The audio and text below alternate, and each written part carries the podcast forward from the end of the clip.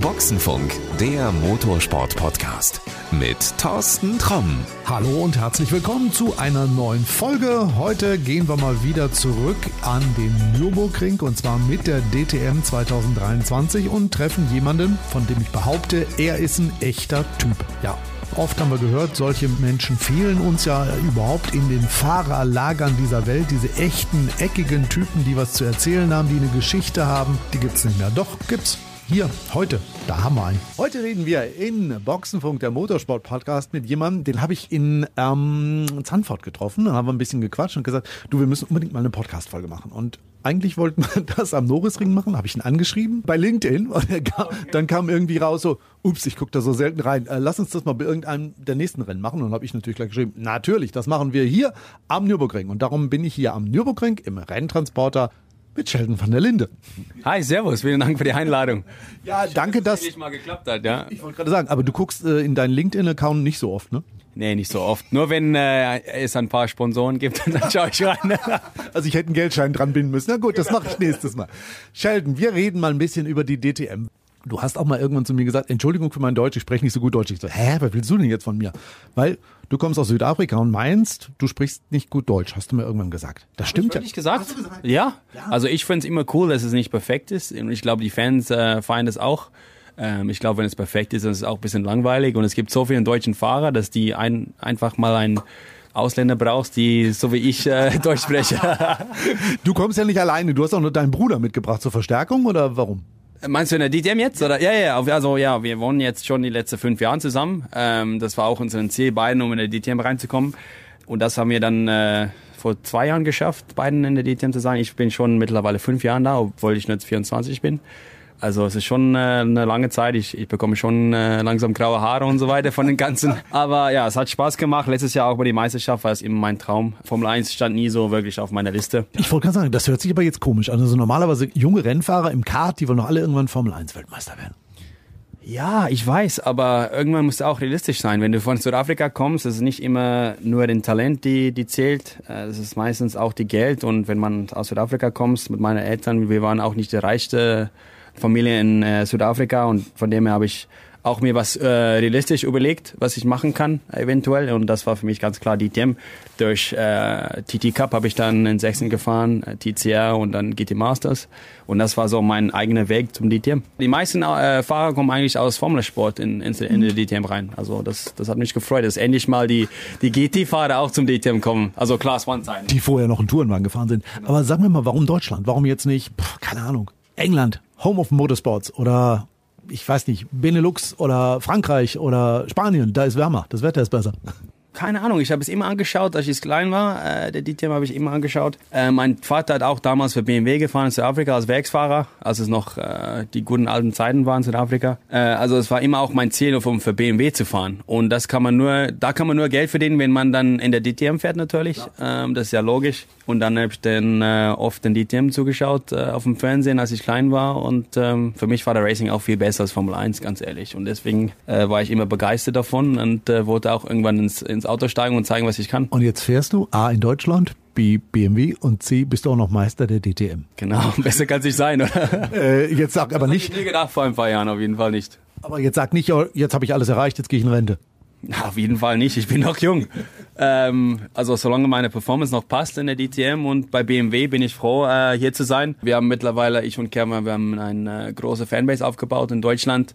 Ähm, auch wenn ich hier durch die Fahrerlager laufe und so weiter. Es freut mich immer zu sehen, wie viele Leute dann fragen für, für Bilder und Autogramme und so weiter. Es ist immer cool zu sehen, weil das macht unseren Sport aus, das macht die DTM aus und das versuchen wir als Fahrer die Fans ein bisschen näher dran zu bringen. Jetzt muss ich vorsichtig sein. Jetzt darf ich nicht den Namen eines Fahrers sagen, aber ich weiß von einem Formel 1 Fahrer, der aus Deutschland stammt, der in der Formel 1 gefahren ist der bei Autogrammen nach einer gewissen Zeit aufgestanden und weggerannt ist. Also nicht bis zu Ende geschrieben hat, bis der letzte Fan sein Autogramm hat, sondern gesagt hat, zehn Minuten sind rum, ich gehe, tschüss. Mhm. Sowas gibt's in der DTM überhaupt nicht. Nee, ich glaube, ich glaube, die Teams bekommen sogar ein, ein, ein Strafe dafür, wenn, man, wenn die Fahrer nicht die ganze Zeit da sind. Also Natürlich ist es für mich äh, keine Frage. Ich bleibe da mit die Fans und so weiter. Aber ich habe gehört, zumindest vom Team, dass ich auf jeden Fall bis zum Ende bleiben muss, weil sonst gibt es eine riesige Strafe. Ich habe dich aber eben im Fahrerlager gesehen, wie du mit dem Roller unterwegs warst. Also du hast alle Nasen lang angehalten, du hast ein Foto gemacht, du hast mit Fans gequatscht, du hast Autogramme geschrieben.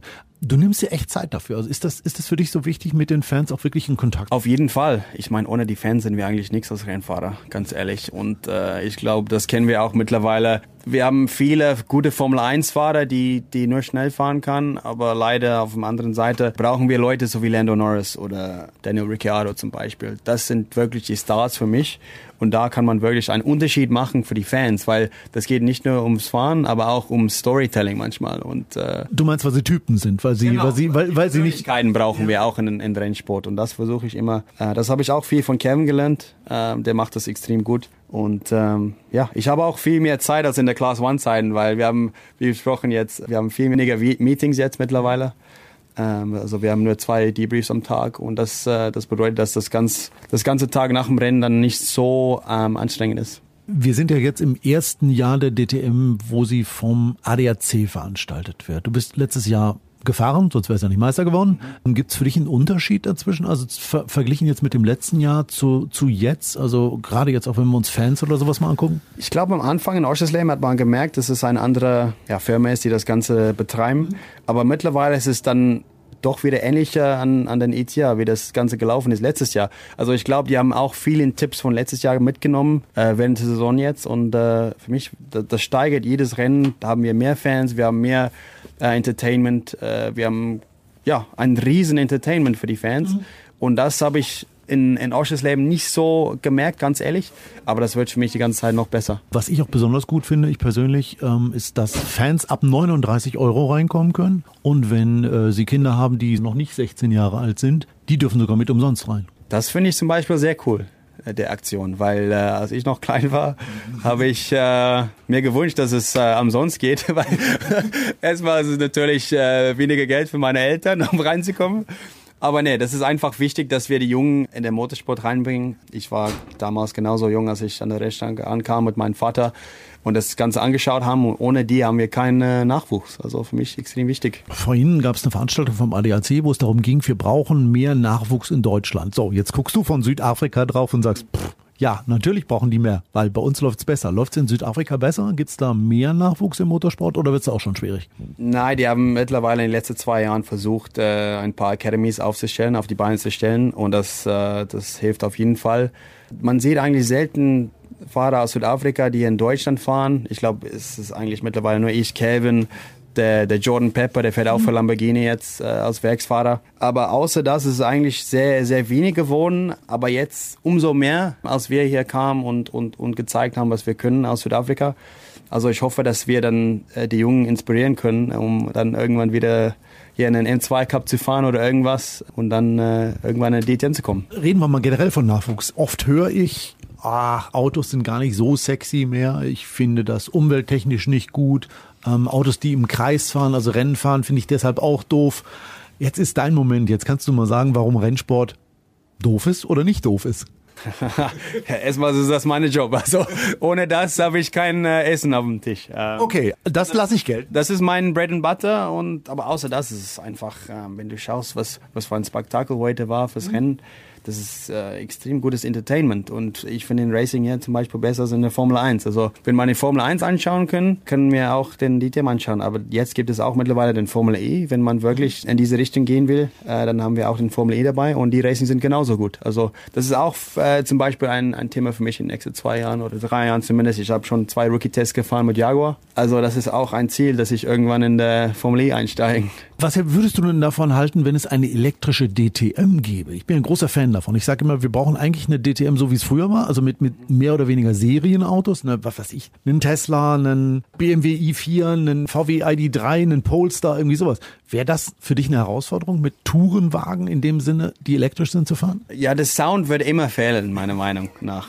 Äh, wenn man hört, wie, wie geil den Porsche oder den Audi sich anhört, das ist natürlich schade, wenn man dann keinen Sound mehr hatten, äh, in Formel E zum Beispiel, aber wenn das dann eine Lösung ist, dass Motorsport dann zum Größten wird wieder, dann, dann ist es auf jeden Fall eine Option. Äh, ich bin offen für alles, wie gesagt, mit Formel E äh, oder DTM Electric. Bis jetzt gibt es noch keine Elektroserie äh, in GT3 natürlich, aber wir haben auch den ITCR gesehen, das, das war auch ein, ein Thema für ein paar vor ein paar Jahren. Also muss man schauen. Aber ich bin offen für alles und ich glaube, in meiner Junge muss man auch offen für alles sein, weil äh, was ist, wenn alles Elektro geht und dann hast du keinen Job mehr, wenn du, wenn du zu narrow-minded bist. Ich dachte jetzt, du würdest zu mir sagen, du, weißt du was, solange wir uns Spiegel und Türen abfahren und ich immer vorne bin, ist mir das sowieso egal. Absolut. Ja, das ist eigentlich jetzt schon meine Antwort, wie du, wie, wie du das schon so, so schön sagst. Ja, alles mit vier Rädern und einem Lenkrad bin ich dabei.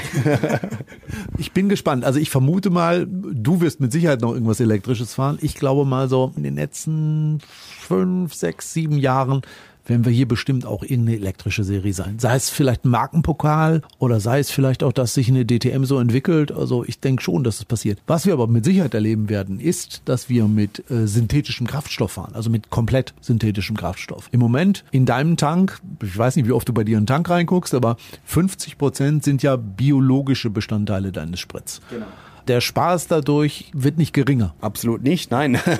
ich meine, wenn man so einen schönen Sponsor wie Shell auf dem Auto hast, hast du ja auch dann äh, zum Glück die Benzin umsonst. das ist natürlich ein Riesenvorteil für uns. Und ich fahre ja auch privat, fahre ich an M3, also äh, das ist auf jeden Fall äh, ein riesen Advantage, um, um dann das ganze Benzinkarte von Shell zu bekommen und alles, äh, alles dann äh, schön, schön zu fahren. Aber ich bin ein Riesenfan von Benzin immer noch und äh, der Sound ist mir wichtig. Ja, aber was du jetzt gerade sagst, jetzt denken alle so, boah, der ballert ja Sprit ohne Ende durch. Aber Motorsport hilft ja auch dabei, Motoren zu entwickeln, die wirklich so sparsam sind und so wenig Sprit wie möglich brauchen. Also auch das, da profitierst du ja in deinem Serien M3. Genau, also wir lernen alles von äh, sozusagen von einem Rennauto und versuchen es dann rüberzubringen auf ein Straßenauto, wie gesagt. Äh, auf meinem M3 nutzen wir genau das gleiche Fuel als, als beim Brennauto. Also okay. das zeigt ja auch, dass die, dass die ganzen Technologie äh, sich die ganze Zeit entwickelt und ja, deswegen sage ich mal, das ist ja immer schön, Shell dabei zu haben, die das ganze Zeit äh, alles entwickeln und äh, das alles für die Umwelt ein bisschen besser machen. Und ich glaube auch, diese umweltfreundlicheren Autos, die wir in der nächsten Zeit noch bekommen werden, würde es ohne Rennsport, ohne diese Erfahrung auf der Rennstrecke auch alle gar nicht kriegen. Was weiß ich, bleiben wir mal beim Thema Öl. Zum Beispiel beim 24-Stunden-Rennen. Wo besser kannst du dein Öl testen, ob es wirklich extremste Belastung über eine super lange Zeit aushält? Wenn es ein 24-Stunden-Rennen aushält, dann ist es auf jeden Fall äh, eine gute Lösung für ein Straßenauto, sage ich so. Ähm, und das, wie, wie ich schon angesprochen habe, das ist auf jeden Fall ein Ziel von uns, um das Ganze zu entwickeln, um es dann einfacher zu machen für, für alle um uns. So, und jetzt lass uns mal in die Zukunft gucken zum Schluss. In zehn Jahren werden wir Punkt, Punkt, Punkt. Du vollendest den Satz. Weltmeister sein. das war immer mein Ziel, Weltmeister zu sein, ob es in, äh, in der WEC ist, Formel E. Das ist ja unter, unterschiedliche Meisterschaften natürlich. Äh, mit dem einen fährst du mit zwei anderen Beifahrern, mit den anderen fährst du alleine. Ich bin immer ein Fan, um, um alleine zu fahren, weil äh, da kann man dann deinen eigenen Sitz machen und verstellen, wie du das möchtest und dein eigenes Setup auf, auf dem Auto machen. Aber ich bin genauso ein Riesenfan von Endurance Racing, ob es Le Mans ist. Ich habe noch nie Le Mans gefahren und äh, das ist äh, einer auf meiner Bucketlist auf jeden Fall. Sheldon, ich mache mir einen Knoten in den Kalender. In zehn Jahren treffen wir uns hier wieder und dann plaudern wir mal, wie es so ist als Weltmeister. Vielen Dank erstmal. Vielen Dank, danke. ja, und das war's auch schon mit dieser Folge. Hm, Habe ich zu viel versprochen? Ist ein Typ, der was zu erzählen hat. Cool, oder? Kannst du hoffentlich nächstes Jahr wieder im Fahrerlager der DTM begrüßen. 2024. Die Termine sind schon raus. Also wenn du da mehr wissen willst, klick mal in die Show Notes. Da habe ich dann mal einen Link zur Seite der DTM eingefügt. Und ich habe natürlich auch noch die Links zu den Socials von Sheldon van der Linde eingefügt. Also, das soll es für heute gewesen sein. Wir hören uns in der nächsten Folge wieder. Pass Pass gut auf dich auf. Alles Gute, bis denn dann und adios. Das war Boxenfunk, der Motorsport-Podcast mit Thorsten Tromm.